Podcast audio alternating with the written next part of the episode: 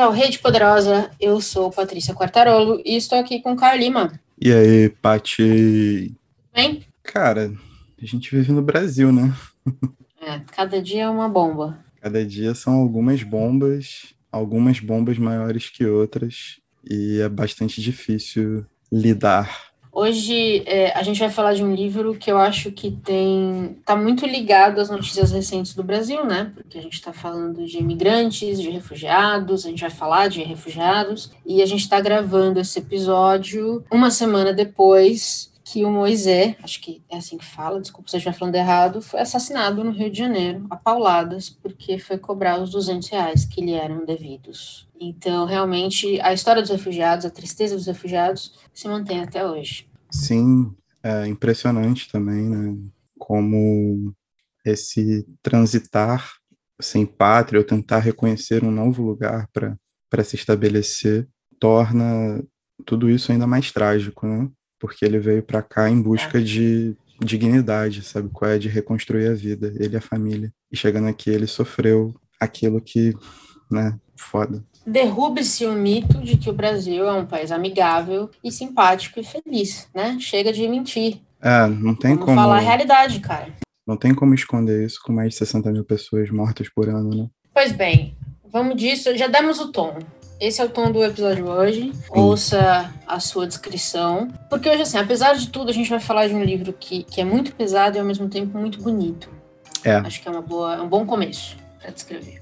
É verdade. O livro de hoje é o Memória para o Esquecimento, de Mahmoud David, é, traduzido para o português pela Safa Jubran, que é uma das principais tradutoras do árabe no momento, e saiu pela editora Tabla. Vocês já ouviram, talvez, a gente falar um pouquinho dele aqui, acho que foi uma das minhas melhores leituras de 2020. A gente está babando para falar desse livro desde que saiu. Estamos muito empolgados. E aí, eu vou passar a bola para você, Caio, sobre o que, que é Memória para o Esquecimento. Cara, Basicamente, é um plot muito básico, acho que a gente tem muita coisa para falar sobre o livro. Ele é um dia de bombardeio no meio de Beirute, no ano de 1982, num dia de agosto de 1982, quando Beirute estava sendo cercada por tropas israelenses, em mais uma represália ao povo palestino. O plot do livro é esse, basicamente é um homem Isso. no meio desse bombardeio. Antes da gente entrar no, no, contexto e na estrutura do livro e tudo mais, tem bastante coisa para falar. Eu não queria que a gente perdesse a oportunidade de falar do próprio David, porque fui lendo esse livro e depois pesquisando um pouco sobre ele que eu fui entender o tamanho do David principalmente para a literatura palestina, mas não só a literatura palestina, né? A literatura que, que muitos chamam, no, no que eu li, de a literatura dos refugiados. Ele, ele virou a voz de quem não tinha lar, basicamente, né? Acho que a gente pode falar isso. Sim, sim. Eu acho que ele é um acontecimento literário, sabe? Sim. Daqueles que, pô, se não fosse a iniciativa da Tabla em publicar, a gente demoraria ainda mais tempo para conhecer. Pode crer, isso é muito grave, muito grave, porque a situação que a gente está expondo agora é aquela situação sobre a luta pela história, sabe qual é? Mas vindo pro Mahmoud, ele nasceu em 1942, é, perto da Galileia, e em 1948 a família se refugiou no Líbano, onde permaneceu por um tempo e depois retornou clandestinamente e descobriu que o, povoado em que eles moravam foi substituído por um colonato judaico. Uhum. Mais crescido, ele foi preso diversas vezes nos anos 60 e nos anos 70 foi quando ele passou a viver como um refugiado. E aí sim é, a literatura dele ganha muita força, porque nesse plano de ser um, um cara sem pátria, né, e, e buscando por um lugar para se estabelecer, ele compreende os meandros da, da luta por reconhecimento de, do povo palestino, ao mesmo tempo que ele consegue estender esse braço de uma forma mais internacional. Então ele é um cara que ele não só compreende muito bem a luta dele e dos dele, mas ele consegue utilizar a sensibilidade, a experiência, a luta que ele teve durante a vida inteira para estender esse braço literário a todos os povos oprimidos, não reconhecidos, que passam por todas essas mazelas no mundo, sabe qual é? Então, tipo, existe muito de Darwin que a gente consegue olhar para a história do Brasil e fazer um paralelo muito interessante, sabe? Ou para a história da América Latina como um todo, ou para a história de países asiáticos, né? países árabes, países africanos, etc. E o cara, o cara é tão grande, tão grande, tão grande, que ele é simplesmente o autor da Declaração de Independência Palestina, mano. é só isso. Correta. É só isso. É, eu pensei muito, lendo sobre ele, eu pensei muito na história do, da América Latina como todo, na nossa conversa do episódio anterior que a gente conversou com o Daniel, é, a gente falou um pouco, né, do Oriente e Ocidente, dessas das divisões estranhas que existem. É, e eu penso muito na América Latina, acho que no episódio com, o Daniel até comentei, não sei se foi ao ar que a gente edita, obviamente, mas é, que o brasileiro o latino, talvez mais brasileiro ainda, vai viaja o mundo se sentindo muito mais europeu do que latino, mas em alguns países, e aí principalmente nos Estados Unidos, ele é tido como latino e tratado como tal. E o, o Mahmoud, ele fala muito, o, o maior poema dele, o Carteira de Identidade, nasceu porque é, ele sempre foi, ou a maioria, a maior parte da sua vida, ele foi não documentado. Ou seja, é, ele não era reconhecido como um cidadão pleno e de direitos, de, de, de poder fazer o que todo mundo que nasceu ali, nunca lutou para estar ali, fazia naturalmente. E essa é uma conversa tão atual que, assim, é, é muito absurdo para mim que a gente continue entrando, saindo, tendo as mesmas conversas, né? A gente vê as Sim. histórias dos imigrantes latinos não documentados dos Estados Unidos sendo caçados, crianças em gaiola e tudo mais, e, e o quanto essa a busca pela identidade nunca acaba, estando você no país em que você nasceu ou não. Sim. Sim, é bizarro porque pertencer ou ter um sentimento nacional, um sentimento de pertencimento, faz parte de uma relação social, de certa forma, sabe? Uhum. E a grande questão toda é que a gente vê aqui uma tentativa clara, né? O, a literatura dele é a priori direcionada, mas a gente reconhece outras, outras realizações de estados que não permitem às pessoas o direito de uma nacionalidade, sabe qual é? De, de um reconhecimento, uhum. de uma autodeterminação, pode crer? E a gente vê como isso é comum para, tipo, aqui, sacou? Eu acho que o caso do. Exatamente. Do Moisés é, é, é um, um, outro caso, mas se a gente for pensar, tipo, o Brasil é o país que mais mata pessoas é, trans no mundo, sacou? E acabou de rolar um, um, assassinato de uma travesti em São Paulo também, brutal, sabe? Essas pessoas também são, são párias, assim, são, são apátridas, pode crer. Elas não são brasileiras, elas não pertencem, elas não têm direito a uma existência comum. Eu acho que ele, ele leva muito essa, essa reflexão e eu acho que um adendo precisa ser, ser feito, assim, porque a Safa Jubran, ela é libanesa. Ela se muda para o Brasil em 82, no ano do cerco, que é relatado no livro. E eu acho que é impossível tirar a compreensão dela dos acontecimentos da potência que é esse trabalho. Pode crer? Sim, é muito significativo. E, e eu Sim. acho que uma coisa também, não, não quero dizer bonita, mas uma coisa que fica muito clara estudando a história, e aí acho que da Safra também, é que algumas existências elas são dadas sem você querer. O que uhum. eu quero uhum. dizer é, como é que você vai dizer para um menino de sete anos que viu bombas na sua cidade, que teve que fugir com a família, que viveu como refugiado, que ele não vai ser, que ele não vai falar de política, que ele não vai tratar da resistência, que ele não vai estar imbuído desde sempre assim, você leu Carteira de Identidade, para mim é um poema de fúria, sabe? É um poema Sim. que vem daquele do, do, âmago de quem tá cansado, que tá, tá exausto de repetir o tempo inteiro, eu mereço estar aqui. Como é que a gente, sabe, é, é uma existência que foi pautada quer o David quisesse ou não. Quanto mais assim. E de novo, eu, eu acho que a Tábua tá fazendo um trabalho incrível e trouxe mais livros dele já. Esse aqui foi o primeiro, acho que tem mais dois ou três que já estão no meu radar também. Mas algumas existências, elas não podem ser pacíficas. É uma coisa é impressionante para mim, sabe? É, como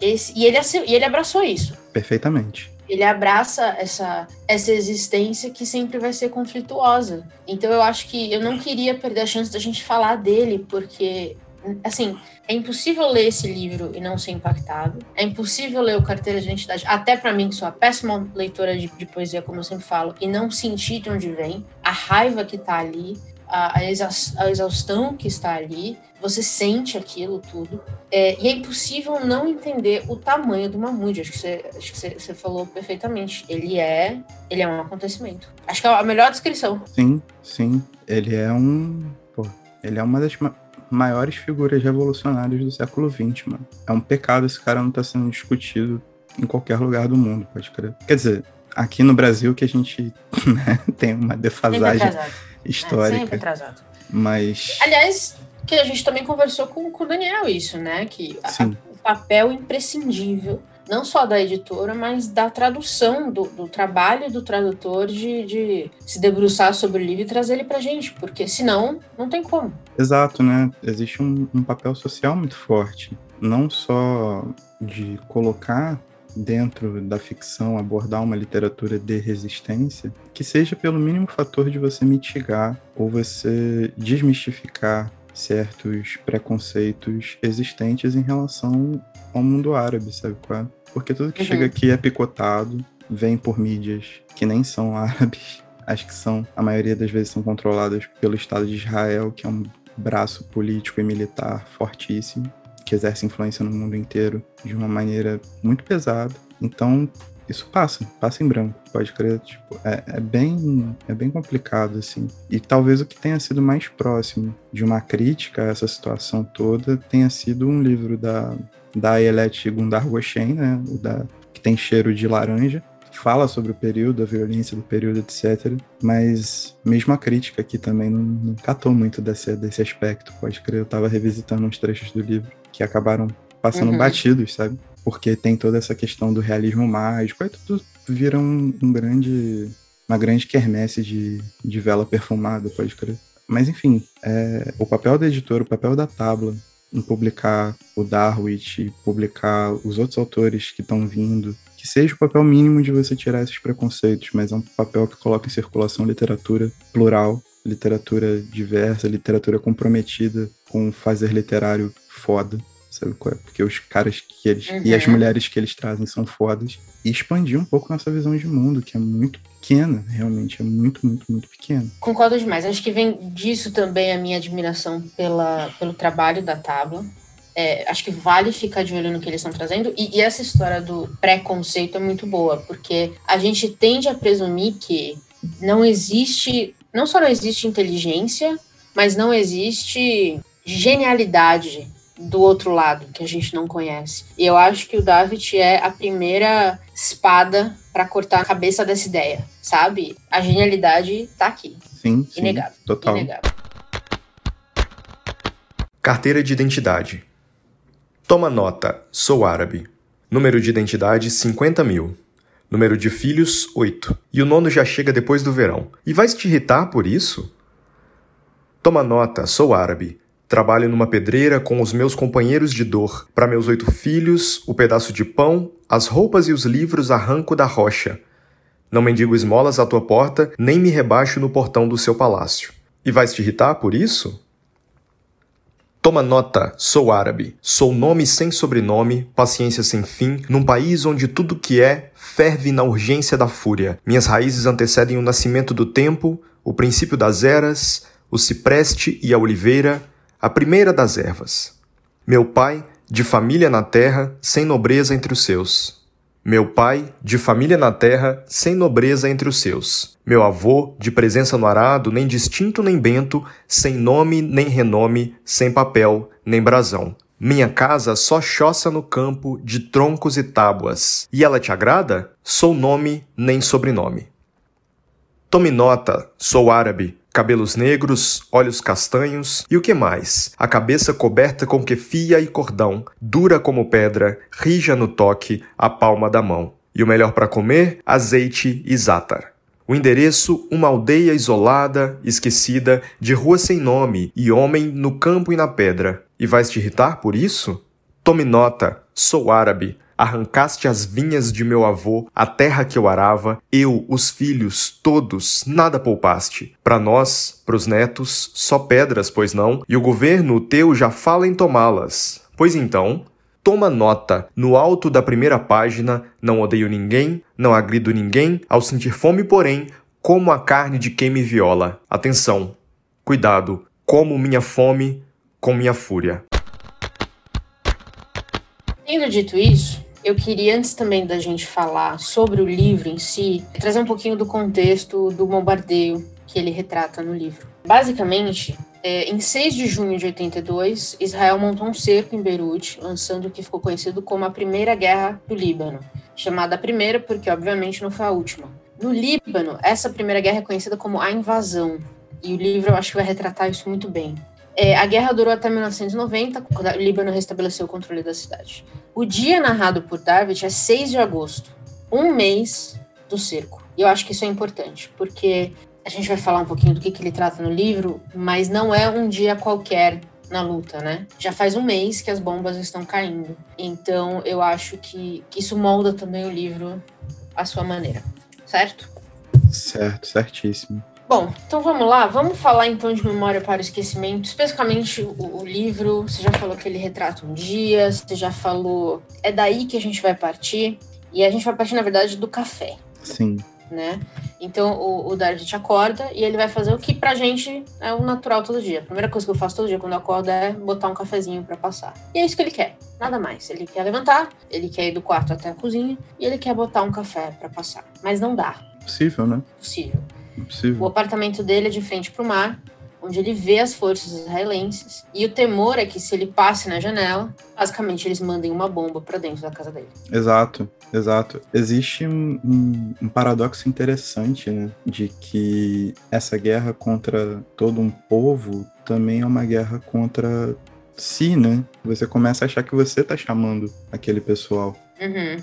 Então, as mínimas atitudes mesmo aquelas mais básicas, elas passam por um, um medo profundo. Conseguir realizar essas mínimas ações, elas passam a ter um significado totalizante da dignidade, porque é aquilo que você pode ter no momento, sacou? Então é bem bizarro como o medo e a, e a dignidade dele vão se moldando pelo aroma do café, pela simplicidade do feito de um café, como a humanidade desse homem que se sabe gigante, sacou? Ele, ele sabe que ele não é qualquer um em 1982. É pequeno perto do que estão fazendo, sabe? É, como ele não pode lutar contra isso. É bizarro a redução do homem, sabe? Do, da figura humana num ambiente como esse. E, é, e aqui a gente vê, o café pode ter, toma, né, a forma pode tomar a forma de vários sentidos diferentes, né? A gente pode Sim. ler. E aí entra para mim a, a, grande poesia do Mahmoud, que é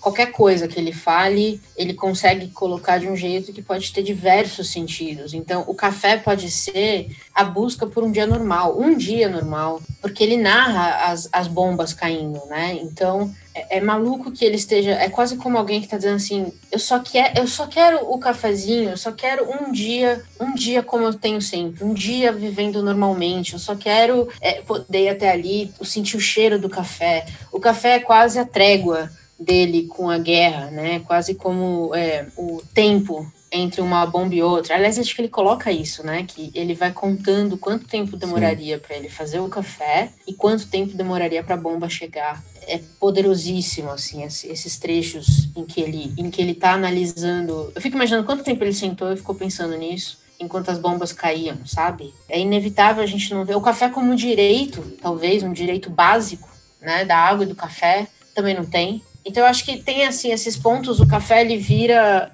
o café em si e Sim. vira uma metáfora maravilhosa que foi tirado dos palestinos naquele momento. Escrito de uma maneira que eu, eu, eu confesso que eu acho que a gente não vai fazer jus a nada do livro, a menos que você leia. É. Porque eu acho que o David tem que é, tem, você tem que experimentar essa escrita. É, é uma coisa que é importante ressaltar para quem tá chegando novo ou para quem vem numa batida com a gente assim, né? É que uma coisa importante, que a gente não é resumão de livro, mano. Exatamente. Gente... Não vai dar para fazer a prova da escola. Todos os comentários que a gente está tecendo aqui são de duas pessoas que são apaixonadas por literatura e que gostam de conversar sobre isso, por mais difícil que seja comentar sobre alguns livros. É. E talvez esse seja o livro mais difícil da gente conseguir comentar, tanto pela forma quanto pelo, pelo que ele oferece. E aí, realmente, quando você fala sobre os sentidos que o café pode ter, existe um sentido material nisso também. E eu acho isso muito importante no Darwin. Por mais que existam toda uma questão poética do, do apequenamento do humano, da querência por 10, 15 minutos que sejam normais, sem cair uma bomba. Existe também uma, um fator material que a gente pode tentar colocar na mesa, que é a questão de você não ter suprimento básico. Né? Uhum. Então, ele fala sobre a escassez. Um, exemplo, talvez até melhor do que o próprio café, seja da água, né? Porque as pessoas Sim. ficam felizes, as que conseguem e precisam ou não conseguem sair do Líbano ou querem resistir no Líbano por alguma ideia de pátria, de lugar de pertencimento, elas ficam maravilhadas quando encontram uma bica jorrando água. Isso também se dá, de fato, a um cerco que promove um bloqueio de suprimento que mata. Não são só as bombas, não é só a retirada da humanidade, da normalidade. É você secar um povo, você torcer esse povo sem dó nem piedade. Né? Você sufoca por todas as maneiras. Se você não mata com bomba, você mata com fome. Se não mata com fome, você mata com sede. Se não mata com sede, você mata por uma epidemia. Pode crer? É assim, a gente tá falando de. Talvez a gente normalize isso, porque a gente vê isso a todo momento. É comum, infelizmente é comum. A gente vive isso aqui no Brasil. Em qualquer estado que você colocar, a gente vive isso. Mas a gente tá falando da maior desumanização possível. É você sufocar, é genocídio, tá ligado? E tem uma outra questão importante. É, ele, quando ele consegue sair pra rua, ele vai encontrando algumas pessoas. E ele encontra. O que, que acontece? As pessoas que ele já conhecia, que começam a dizer para ele e para os palestinos: vocês precisam ir embora, porque se vocês forem embora, eles vão embora. Então você cria também uma. Ali dentro do, desse cerco, uma animosidade contra determinados tipos de pessoa e acaba não só com, com essas questões todas que a gente está falando aqui, né, de acesso, do, dos direitos humanos básicos, mas você tira delas o fundamento humano, do tipo, elas deixam de ser vistas como alguém que precisam ser amparadas para alguém que precisa ir embora. Se você for embora, eles vão embora. Uma pessoa especificamente fala isso para ele, né? Sim, então você sim. cria essa animosidade, você também estimula essa animosidade de a própria cidade começar a buscar os culpados e, eventualmente, o que a gente viu no Rio de Janeiro não é um exemplo exato igual, mas, eventualmente, os linchamentos. Vamos resolver isso aqui a gente mesmo. É interessante porque existe uma manipulação muito brutal da opinião pública, e isso acontece com qualquer grupo que esteja sendo uh, excluído da sociedade, numa tentativa de, de higienização social, uma tentativa de eugenia mesmo, de colocá-los como culpados do mal que eles sofrem, sabe? Exatamente. Esse discurso ele é muito comum quando se refere à pobreza, por exemplo. Né? Os coaches vivem fazendo isso o tempo todo. Você é culpado por não ser rico, por não ser próspero. Isso é o que acontece a povos marginalizados, sabe? Qual é o mesmo tipo de discurso. Então, você não tem, você está torcido, materialmente torcido, e ainda vem uma opinião pública que coloca você como culpado da agressão que você está sofrendo, sacou? É, é isso. É o auge, mano. É o auge. Você tá vendo todos os males da humanidade num lugar só, pô. É um monstro, tá ligado? E ajuda o e ajuda ao, ao assassino terceirizar a culpa, né? Então, Sim é muito importante você terceirizar não só a culpa, mas a mão que mata. É muito mais fácil para os israelenses se outros árabes decidirem que os palestinos não valem nada. Você começa a passar para frente a responsabilidade do assunto, o que é um absurdo, porque você tira ela de onde ela tem que estar, tá, o peso que ela tem, e, e você não cobra quem você tem que cobrar, quem tem que responder pelo, pelos problemas, pelos crimes. É uma coisa bizarríssima. Bizarríssima. E acontece de forma muito natural, né? Exatamente. Ele saiu na rua, encontrou a pessoa e a pessoa na hora virou pra ele e falou: você tem que ir embora. Exatamente. E a viabilização clara de grupos de extermínio também, né? De, de milícias armadas que são alimentadas ideologicamente e financeiramente para fazer essa limpeza e acabam ganhando poder popular, né?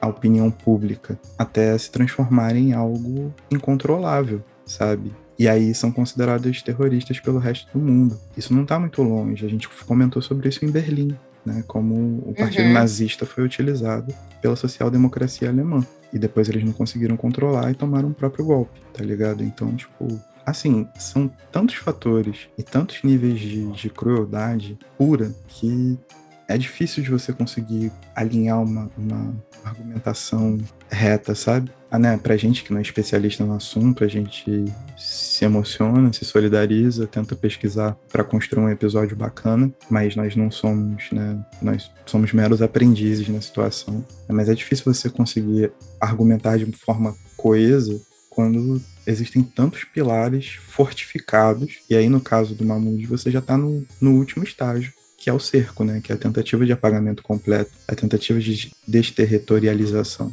É você realmente tentar apagar a história, sabe? Isso é uma parada que, que o Mahmoud expõe, expõe de uma maneira impressionante. Você sofre enquanto lê, mas ele escreve de, por de, de uma forma assim que é muito envolvente, sabe? Eu acho que um dos principais uhum. trabalhos do escritor é justamente você conseguir envolver as pessoas, sabe? Ainda mais quando você escreve imbuído não só de, de uma causa por si só, mas de uma fúria, tá ligado? De raiva, sabe qual é? De, de uma busca incessante por, por, por esse reconhecimento. E ele faz isso de uma maneira, por mais contraditório que seja, de uma maneira belíssima.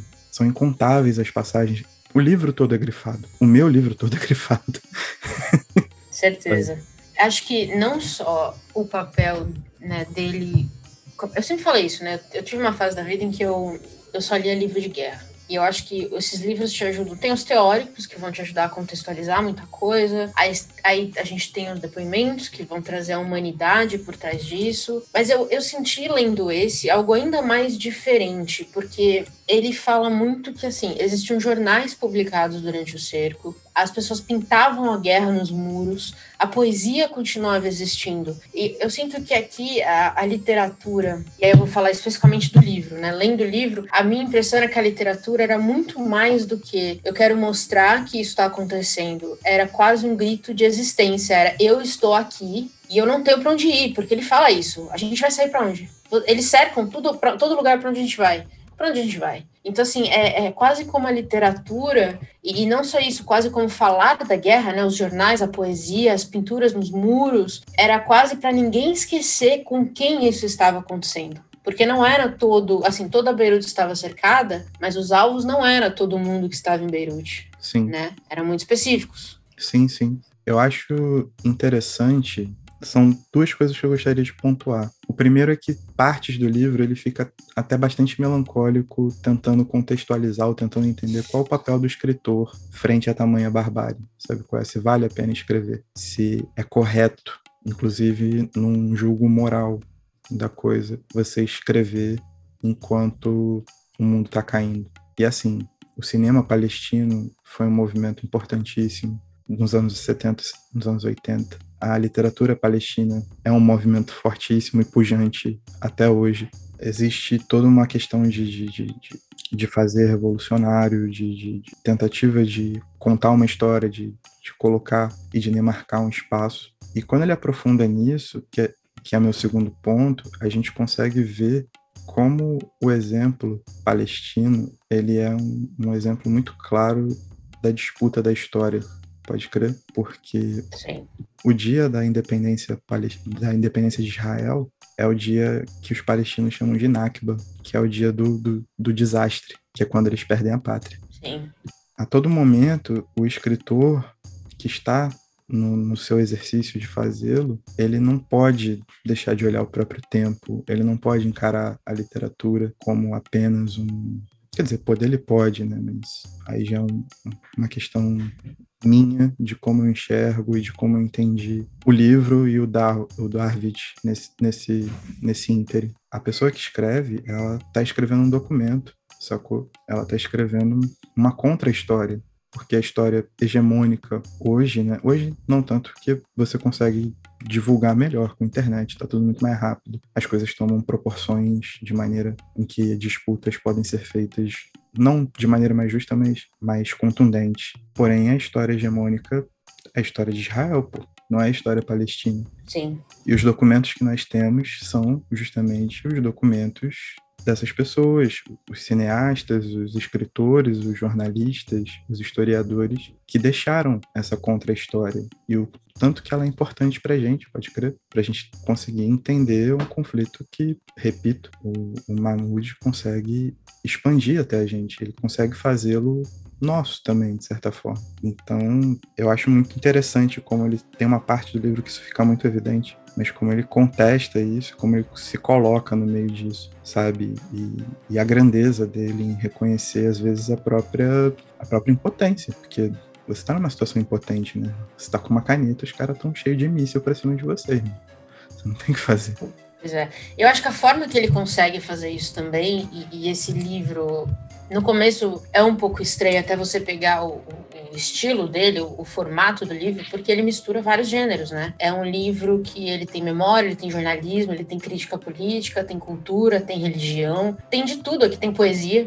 Tem de tudo aqui. Então, acho que é um, é um livro que ele fica ainda mais próximo da gente, porque você pode estar lendo e falar, puxa vida, que chato, eu não estou, não estou em Beirute, nem sei como posso imaginar isso. Aí ele traz uma notícia jornalística que você poderia estar lendo no UOL hoje sabe? É, dadas as suas, mudando um pouquinho os nomes. É, e aí tem várias, vários pedaços diferentes, diferentes, vamos dizer assim, que é inevitável que algum deles não fale com você. Todo o ensaio que ele coloca aqui sobre o papel da literatura nesses momentos, você pode tirar ele do livro e ele se sustenta sozinho, sabe? É, as críticas dele, as críticas às questões políticas e religiosas se sustentam sozinhas, é quase como vários livros em um. É, e, de novo, quando você está lendo, dá um certo estranhamento até você entender o que ele está fazendo. Ele está te dizendo a mesma história, ele está te trazendo tudo que está na cabeça dele. E eu fico pensando se não era uma forma de.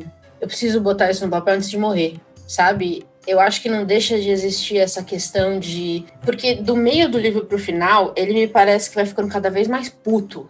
Sim. E meio fora de si, sabe? Meio é, frenético, assim.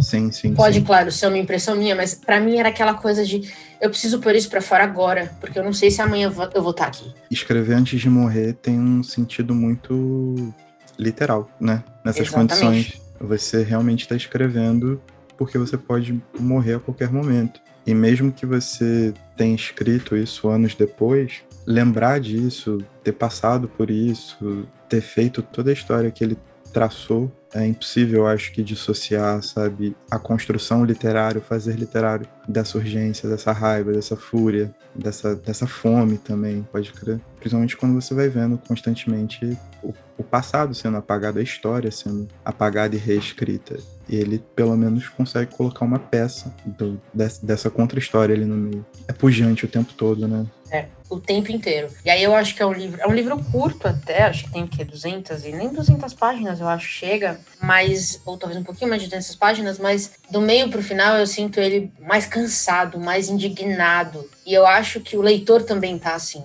É, eu cheguei no final do livro exausta, mentalmente exausta, assim. E aí você fica pensando, isso aqui foi um dia. Imagino que foi aguentar um mês. E ele escreveu, é, ele tá contando um dia depois de um mês em que isso aconteceu todos os dias. Eu acho que ele também, e é por isso que eu falei que eu acho importante a gente falar que já tinha, já estava acontecendo há um mês, porque o cansaço que, e, sei lá, a indignação que eu sentia ao final do livro, eu ficava imaginando como ele sentia depois de ver tudo isso por um mês seguido, sem parar. Imagina, tipo, você viver com o coração na boca desse jeito todos os minutos da sua vida durante um determinado período, sem paz, sem ter para onde correr, sem você poder dar uma volta na rua, porque pode cair uma bomba onde você tá e acabou. Sem poder tomar seu cafezinho, cara. Porra. Uma parada que me deixou muito espantado é porque a gente até comentou no episódio do Daniel que da questão simbólica, né? O, o povo árabe ele acaba expandindo muitos dos significados que ele gosta de dar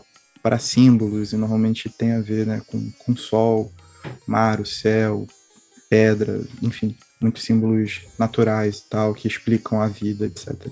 E o mar, ele começa como algo extremamente negativo, justamente por ele ter essa visão e dessa visão partir a morte. Sabe qual é? O mar traz a morte. É um mar cinza, metálico, não é um mar azul que ele estava acostumado a ver, o que ele gostaria de ver todas as manhãs.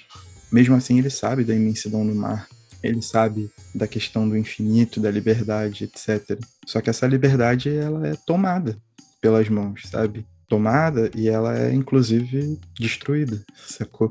Como ele brinca com isso ao longo de pedaços do livro inteiro, me pegou muito porque, particularmente, eu tenho uma relação muito próxima com o mar. Assim, né? Por mais que eu já tenha lido, por mais que muitas coisas já tenham me acometido a pensar de diferentes formas, ter o mar como símbolo da sua extinção é uma parada muito bizarra, sabe? E isso vai num crescendo. Do mar viemos, do mar viemos. Ao mar voltaremos. Ao mar voltaremos. Pois é, Sim. é bem isso, né? Uma pausa nesse episódio para te contar umas coisas muito legais. Você sabia que o Rede Poderosa tem um site? No www.centralredepoderosa.com.br você encontra as referências de tudo o que falamos nos episódios e a lista completa das recomendações dos BOs. No Spotify e no Deezer você também pode acompanhar a playlist Rede Poderosa Modo Shuffle, com as músicas que usamos nos episódios e também o que recomendamos nos BOs. Ouvindo os nossos episódios pelo aplicativo Orelo, você nos ajuda a remunerar toda a cadeia de produção que traz cada episódio para você. É só baixar o aplicativo e buscar por Rede Poderosa, e o aplicativo é gratuito. Por fim, você pode nos seguir no Instagram, no arroba Central Rede Poderosa, para saber tudo o que está para sair, ver os posts especiais que eu e o Caio preparamos toda semana e ainda teremos uma caixinha de pergunta toda terça-feira para você comentar e perguntar o que quiser. Nós responderemos e comentaremos os envios nos episódios do Chá Revelação. E agora, de volta à programação normal. E aí tem todos esses insights, né, cara? É um livro muito, muito profundo que sugere questões de base religiosa muito fortes, seja de uma exposição direta, seja uma exposição meio que de entrelinhas. Né? O Mahmoud sempre trabalhou isso e trabalha isso muito bem. É incrível, tipo, é uma parada que sustenta um, um assim, a gente poder com, contemplar, sabe? A grandiosidade da obra dele é uma parada que nos expõe uma contradição muito grande, né? Que essa obra vem justamente desse sofrimento. É, é difícil apreciar isso em palavras. É complicado. É, Sim. é complicado. Ele meio que volta a gente pro centro do que a gente tenta pensar sobre o que é humano, o que é correto, o que é bom no sentido moral da coisa, o que é viável, o que é responsável, sabe? O que é ser, o que é estar num lugar, o que é pertencer a um lugar. Isso volta de maneiras muito profundas e remetendo ao mar de novo que vem em ondas. E elas vão reverberando com, com o tempo. É exatamente isso. E vem daí também, eu acho, essa coisa de todo mundo que eu vi falando do livro comentou sobre a prosa poética do, do David. Eu acho que vem daí também. É isso. É, in, é inescapável, porque mesmo se você não for do povo da prosa poética, não tem como fugir. É, é tudo. É, eu não vou dizer delicado, porque é óbvio que não, mas ele consegue achar ou, ou trazer beleza onde não existe, onde a gente sabe que ele não tá vendo nenhuma. Então é, é é uma forma de escrever que eu acho. E eu acho que tem muito a ver também com a própria literatura árabe, né? Com a própria língua. A gente falou um pouco disso no, nas Noites das Mil e Uma Noites. A, a cultura árabe é muito poética. A gente sabe disso. A língua árabe é muito poética. A gente viu isso porque a gente falou um pouco da dificuldade de traduzir poemas, né? Do árabe. A língua tem a sua própria estrutura, ela tem quase a sua própria vida. E, então, é, eu acho que o David faz com a, com a língua uma coisa belíssima, que ele traz todo o peso dela para o livro. O bom, é, o mais belo para falar do que tem de pior acontecendo. Exatamente. E aí, né, reforço, mas eu acho que isso tem que ser reforçado o tempo todo. O trabalho de tradução da Safa colocou isso de uma maneira impressionante. É muito louco você pegar uma tradução e sentir e sentir na pele as paradas, sabe é? É, é bem bizarro. Trabalho maravilhoso. Mas eu queria te perguntar uma coisa sobre a tradução. É, acho que assim, sobre o livro, eu não acho que a gente precise falar mais bem dele. Valer, David. Ponto final. É a única coisa que, se você ouviu até aqui é, e quer tirar uma coisa desse episódio, é isso. Valer David. Mas eu queria te perguntar uma coisa da tradução. Safa, ela. Quando ele escreveu o livro, o David não colocou o nome das pessoas, ele, ele colocou apenas é, ele, a primeira letra, né, do, dos nomes ou algumas iniciais. E a Safa já comentou que ela fez um trabalho de detetive mesmo, de descobrir quem eram as pessoas que ele citava. E na época ele não citou, obviamente, porque ele, ele não queria expor essas pessoas, mas que ela achou que 40 anos depois não seria um problema. Eu confesso que eu fiquei um pouco desconfortável com isso. Eu queria saber o que, que você achou. Cara, é, é uma decisão de certa forma, complicado a se tomar, sacou?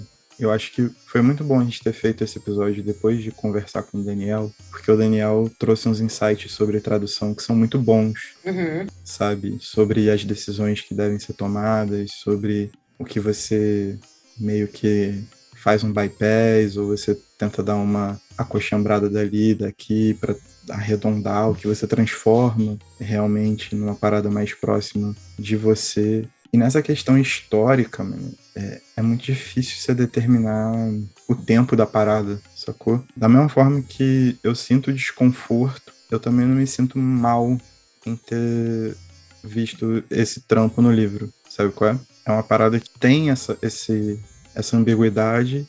Eu não consegui pensar nisso muito bem, para falar a verdade, mas a priori, depois de ter lido, ter relido, depois de ter tentado me aprofundar um pouco. Eu realmente não sei. Eu acho que você tem um ponto, mas nesse momento agora eu não consigo racionalizar sobre ele. Eu fiquei pensando nisso porque, assim, o livro saiu em 87, né? E aí eu fiquei pensando, falei, cara, se ele quisesse falar o nome das pessoas, ele teria falado o nome das pessoas. Eu fiquei pensando assim, é, eu acho que lendo ele aqui, não me parece que ele fez nada levianamente. Ele não tomou nenhuma decisão leviana aqui. E ele expôs quem ele tinha que expor que eram que era quem atacava a cidade dele. Então eu confesso que eu fiquei desconfortável de ver nomes aqui. Tinha uma, acho que é uma, poeta, uma poeta também, que, inclusive acho que foi quem mandou ele embora, foi uma poetisa. Por mais que isso talvez não tenha, não cause nada para ela hoje, 40 anos depois, eu ainda achei que foi uma decisão diferente do que eu esperava, assim, porque eu acho que tem decisões de tradução que são. Eu, realmente, a conversa com o Daniel iluminou muita coisa na minha cabeça, mas essa foi uma decisão pura da tradutora, né? Não foi do David que disse: olha, daqui tanto tempo vocês podem falar quem eram as pessoas. Sim. E eu confesso, assim, de novo, não, não sei dizer certo ou errado, mas eu fiquei desconfortável de ver.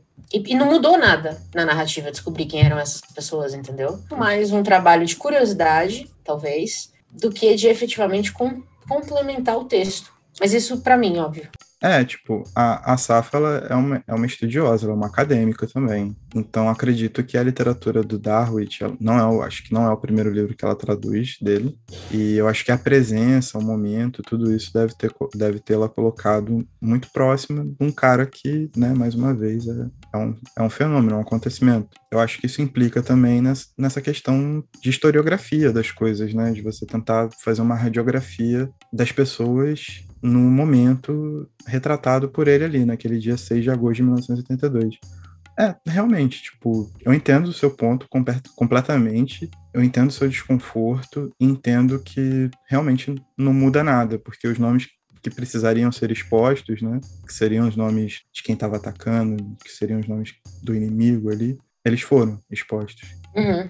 É que, real, tipo, realmente foi uma parada que eu não parei pra é pensar. Muito, é muito doido, é muito doido, mas eu, eu, não queria deixar de trazer isso aqui, porque assim, tá pra você ter uma ideia, como o livro é bom, porque o livro por si só é foda e a tradução ainda dá mais ainda pra gente conversar. Ou seja, é um trampo de primeira. Sim, só sim. isso. Por exemplo, uma parada que me pega muito no Darwin, até pela, pela experiência dele, né, de resistência e de exílio e tudo mais, é como grandes passagens dele estão muito relacionadas à, à mente anticolonial da época, né? Eu sou um cara que tenta estudar o máximo possível é, Aimé Césaire, Franz Fanon. Franz Fanon saiu da França para lutar na independência da Argélia e escreveu Os Condenados da Terra, por exemplo, que é a, a grande obra dele. E algumas passagens do, do assim, parecem ter sido transpostas, assim porque é um entendimento de, de liberdade, é um entendimento de luta, é um entendimento do que está acontecendo e uma leitura tão vívida do tempo, fora terem sido contemporâneos, obviamente, né? A troca de pensamento sempre existiu, mas é, para mim é muito impressionante como esse poeta ele é tão sensível, ele consegue contemplar tanto essa questão humana, essa questão da nobreza dos sentimentos ou da do apequenamento que você, qualquer ser humano sofre numa situação de extrema pobreza, extrema violência, ao mesmo tempo que ele consegue explicitar e dissertar sobre as condições materiais que levam a isso. E consegue se revoltar, e consegue propor, e consegue incitar momentos de pequena esperança, sabe? Então isso engrandece e fortalece muito a poesia dele, a poética dele, no caso, a construção do texto, a forma que ele me influenciou, por exemplo. E aí são coisas que vão muito mais profundo na minha leitura e que é simplesmente fantástico, inclusive. É, acho que esse é o, é o, é o tom para esse episódio e, e, um bom, uma boa maneira da gente encerrar, que é é tudo foda, é tudo foda. Sim. Basicamente é isso. É, eu já tô com o David na minha lista para comprar tudo que sai dele. A Tabla, como você falou no começo, continua trazendo gente incrível que, que nunca tinha sido traduzida para o Brasil. Então, assim, é uma editora que eu acho que tá. tá as pequenas, as pequenas editora, editoras têm trazido coisas completamente fora da curva pra gente. Já falamos isso aqui. Vale a pena ficar de olho. E esse livro, especificamente, é o livro é assustadoramente atual, apesar de tratar de um momento específico. E esse é, é o eterno David, né? Assim que eu acho que ele vai se eternizar na literatura. Ele fala do mundo dele, como ele via, mas que infelizmente ainda é o nosso. Sim. É o que tem para hoje. Uma coisa assim, né, para terminar esse episódio um pouco mais lá em cima, é mais um elogio à edição que a Tabla fez, o trabalho gráfico, a escolha do papel. Maravilhoso. Cara, livro livro, sacou? Tipo, não é só com Darwin, todos os livros da Tablet são de extrema qualidade, um trabalho lindo. É que o Darwin acaba sendo o assunto desse episódio e dominou totalmente nossa atenção, né? Três meses a gente só fala dele, basicamente. Pois é. Mas o trampo da Tabla é muito maneiro. O canal do YouTube da Tabla, melhor canal de literatura no YouTube disparado, pelo menos das editoras brasileiras é muita informação de qualidade, sabe? Muita discussão de qualidade. O trabalho de interação em redes sociais é fantástico. E eu gostaria de deixar mais um perfil para quem quiser saber mais da, da condição palestina hoje, que é de um, uma, uma mulher do Distrito Federal chamada Mainara Nafi. Ela é palestino-brasileira, o arroba dela é Mai, M-A-Y, Nafi, N-A-F-E. E ela tem esse trabalho de produzir conteúdo sobre a Palestina sobre a situação palestina e sobre a cultura também, né, a vivência e tudo mais, que é muito bonito, muito maneiro de acompanhar. Ela é uma baita produtora de conteúdo e vale a pena dar essa olhada. E aí eu acho que a gente fica um pouquinho mais, mais para cima também. Verdade. Bem, bem pensado, bem pensado. Pois muito bem. Leia David e conta pra gente o que vocês acharam. E eu acho que é isso. Temos o um episódio? Pô, se a gente não tem, tá de sacanagem, né? Muito bom. E tchau. Tchau.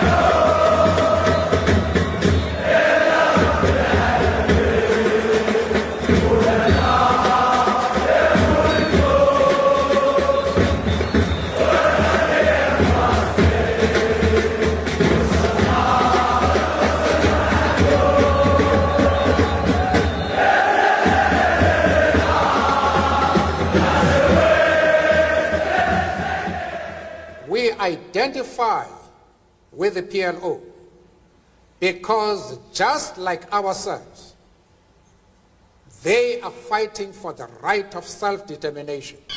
I want you to know the power of the underground. We'll fight alone, just as we used to do in those days. All right. Fight just like we used to do.